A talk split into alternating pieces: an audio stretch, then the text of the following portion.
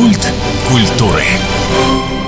У микрофона Анастасия Магнус. Здравствуйте. В это время последний звонок, конец школы. Для кого-то это нынешнее переживание и так далее. Для многих это воспоминания. То есть май, июнь – это вот что-то такое экзаменационное. Для кого-то это будущее. Мы сегодня тоже решили поговорить, ну, наверное, косвенно о воспитании, обучении, о проблемах, к сожалению, но и о том, как сделать, чтобы проблем было поменьше. Я представляю у нас сегодня в гостях Елена Жутенко, руководитель детского клуба «Мамина школа». Здравствуйте. Здравствуйте. Чувствую себя учеником. Да, да, да. Первым делом про историю. Я когда переехала в Хабаровск, это было начало 2000-х, хороший миллениум. Думаю, куда бы идти? Но что-то, знаете, вот школа, хотя я учитель по образованию русского языка и литературы. Не тянула в школу. Не тянула в школу, да. Потому что мне хотелось творческого, прежде всего, воплощения, самореализации какой-то. И еще я поняла одну вещь, что, к сожалению, у нас в школе на первом месте все-таки очень большое количество отчетов. А ребенок отодвигается куда-то на задний план. А мне интересны дети. Мне интересны дети как продукт воспитания,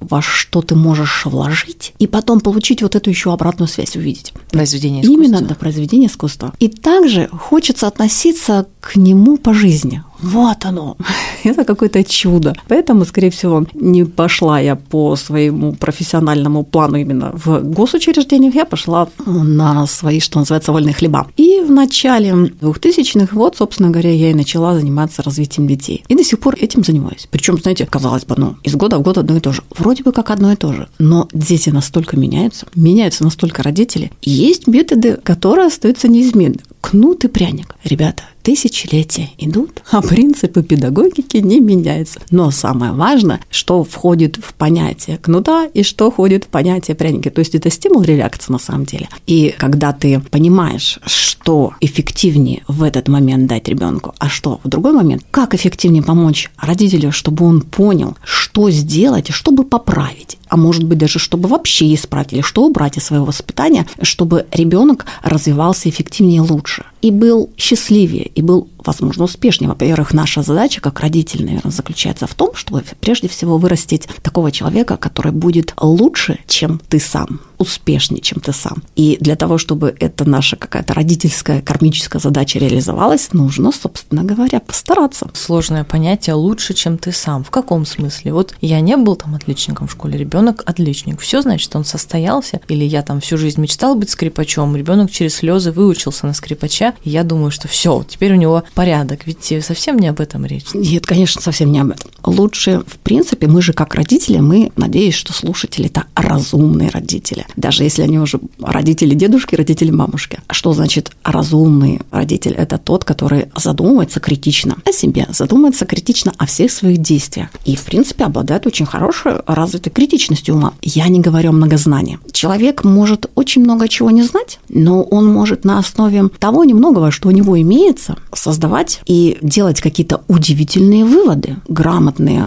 мудрые, умные, имея небольшую основу знания. Вот она называется мудрость. Да? Родители, мудрые родители, они действительно должны понимать, что вот где-то в нас есть что-то не очень хорошее, качество, может быть. Может быть, мы завистливы. Нужно сделать так, чтобы у ребенка не было этого качества. Если мы понимаем, что мы недостаточно в себе развили, допустим, ту же самую критичность ума, делаем так, чтобы у ребенка она была выше, чем у тебя. Потом не удивляемся, когда он тебе какие-то раскидывает Спасибо. Вещи. И вы знаете, как это интересно, когда, допустим, моя дочь говорит, мам, вот у тебя там по Инстаграму что-то веду, она говорит, вот смотри, у тебя вот здесь вот кривенько как-то, вот тут у тебя вообще, вот посмотри, там ошибка так. И я понимаю, что вот, это мой ученик, который на самом деле уже в чем то становится моим учителем. Вот это важно. Уже вижу проблему и помню, как некоторые мои даже друзья говорят, вот елки-палки, родителю что-то сказал, он мне в ответ, кто ты такой, чтобы меня учить? Я тут старше, я тут умнее, и вообще чего ты мне тыкаешь? А, да, такие бывают. Вообще, на самом деле, иногда процесс воспитания, а может быть даже не иногда, у всех по-разному, это процесс устранения личных недостатков у своих детей. Очень часто такое бывает. То, что есть в нас, не так. Это однозначно будет в нашем ребенке. Но иной раз мы пытаемся прям яростно искоренить этот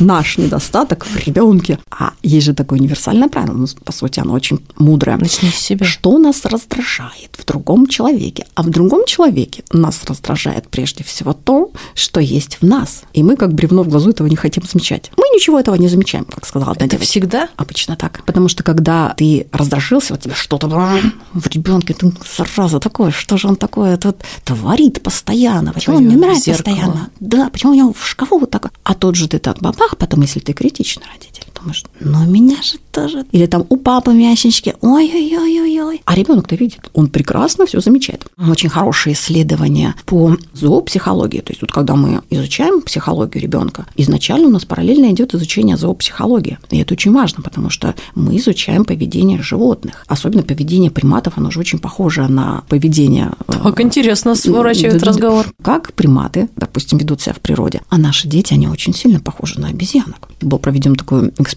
когда обезьянки сидели и детки сидели. Им показывал участников эксперимента, как открывать коробку с конфетками, делая при этом очень-очень много лишних движений. Специально, это был специально введенный эксперимент. И в результате что произошло? Обезьянки, они откидывали все ненужные движения, они очень быстро соображали цель открыть баночку с конфетками. И они открывали баночку с конфетками. А дети? А дети, Все они- повторяли. да, и они эту банку с конфетками, они открывали очень-очень долго, потому что они повторяли движения с взрослыми. Это говорит о чем? Что наши дети списывают с нас все, потому что мы прежде всего социальное живот, и наш интеллект прежде всего рассчитан на то, чтобы адаптироваться в обществе. И прежде чем что-то мы хотим в нашем ребенке изменить, нужно понять, что нужно прежде всего это изменить в самом себе, проанализировать.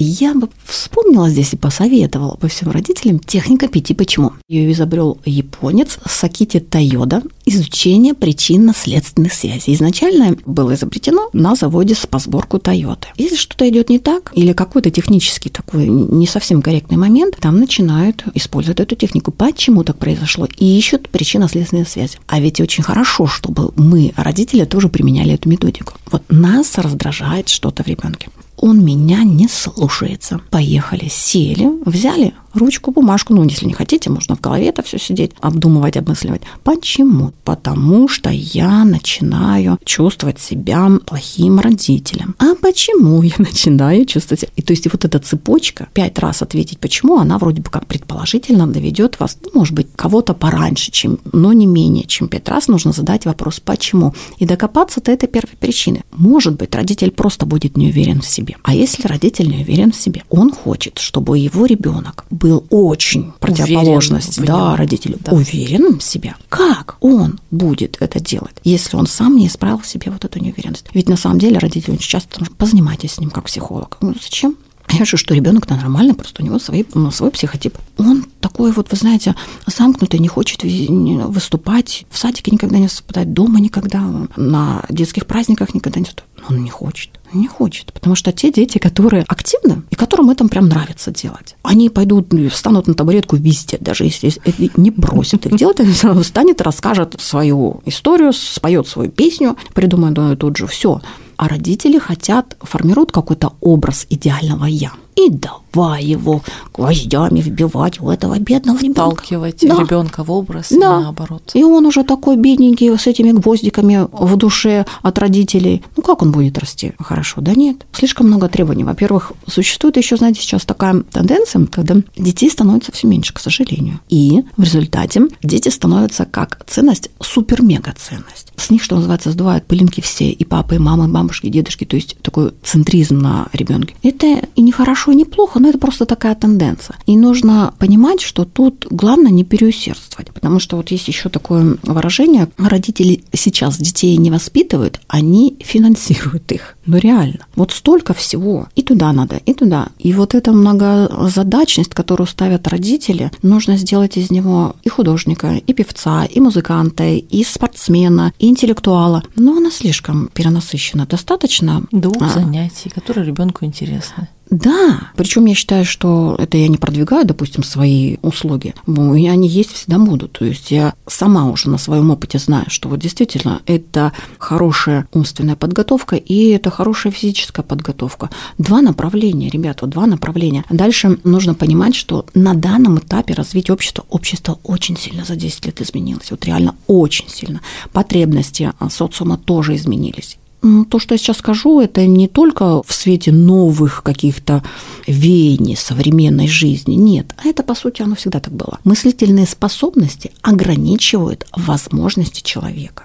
Вот еще раз повторю, мыслительные способности ограничивают возможности человека. И это на самом деле так. То есть, если ты имеешь хорошо развитое мышление, ты будешь более конкурентоспособен, потому что ты поймешь, что и как. Ну, тут еще мало этого. Есть сейчас такое модное выражение, которое называется soft skills, спектр умений, организаторских способностей человека, которые проявляются в умении организовать коллектив, умении организовать работу. Это хорошая адаптивность к изменчивости, изменяемым условиям современности. Это то, когда человек понимает, что знания устаревают, и нужно что-то узнавать новое. То есть вот эта вот мобильность. Вот знания устареют, а навыки нет. И вот этот набор очень сейчас востребован. Адаптироваться в новом мире умение организовываться, умение выстраивать связи в коллективе. А это ведь просто так не дается. И это на самом деле то, что нами, родителями, формируется в ребенке. То есть мы ребенка учим учиться с рождения да. фактически и учим его быть спокойным и в любой ситуации разной конкурентоспособным, Наборчик, адекватным. Да, такой чемоданчик soft skills. Это все уже к психологии как бы относится. Да, да, да. Кстати, кто из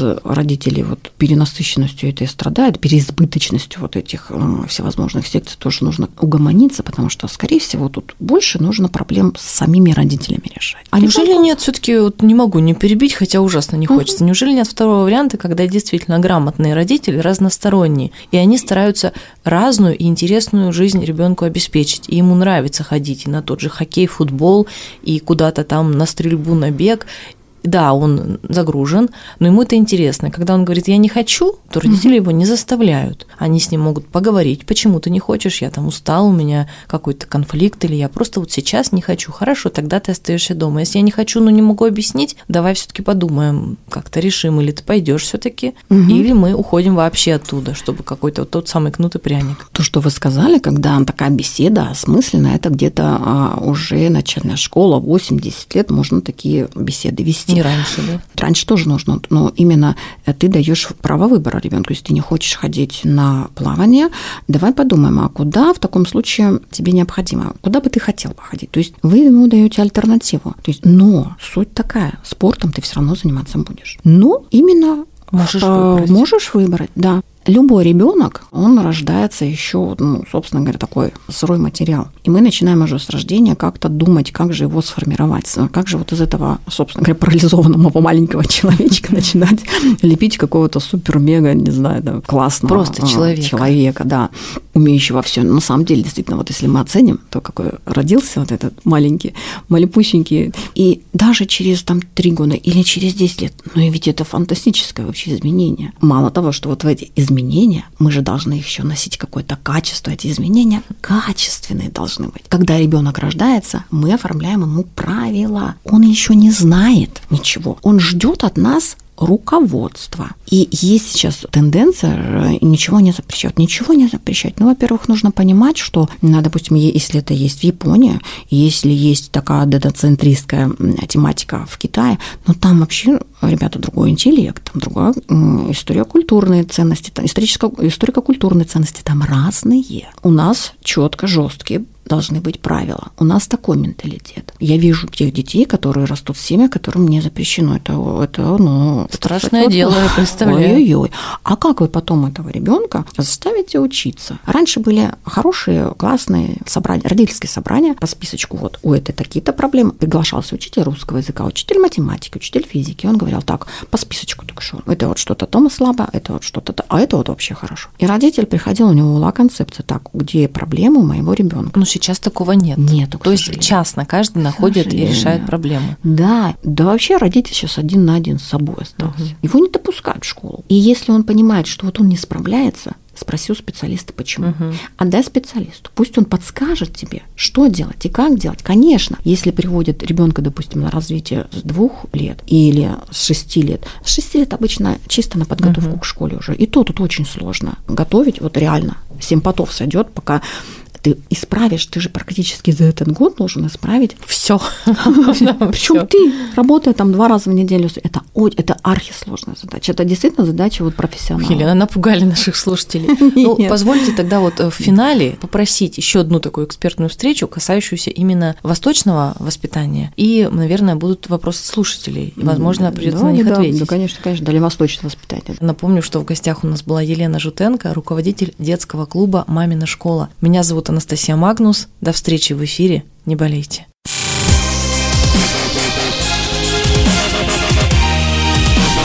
Культ культуры.